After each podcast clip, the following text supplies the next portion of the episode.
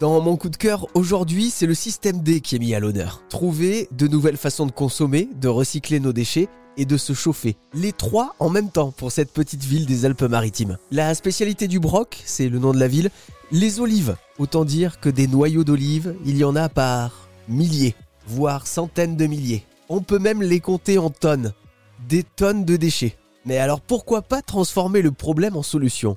Des tonnes de matières premières pour créer une source de chauffage. C'est l'idée de la ville du Broc qui alimente désormais sa chaudière pour euh, les bâtiments publics avec des noyaux concassés d'olives. Elle réalise de cette façon une énorme euh, économie de chauffage, économie budgétaire, une économie entre 3 et 5 000 euros par an, et recycle par la même occasion des tonnes de déchets. La ville a d'ailleurs eu le droit à un reportage récemment à la télé. Ici, rien ne se perd. L'olive est lavée, broyée, malaxée. La chair est ensuite séparée du noyau, concassée. Le noyau devient un combustible, direction la chaudière. Ça chauffe très bien. C'est vrai que l'idée est géniale, transformer un déchet en matière première. C'est pas que de l'économie financière, c'est aussi euh, euh, une idée de se dire un produit qui est un déchet devient une matière première et on le valorise en tant que matière première. Et c'est ça qui est, qui est vraiment, enfin, à nos yeux, important. C'est d'ailleurs sûrement ça qu'on va devoir faire dans tous les secteurs maintenant.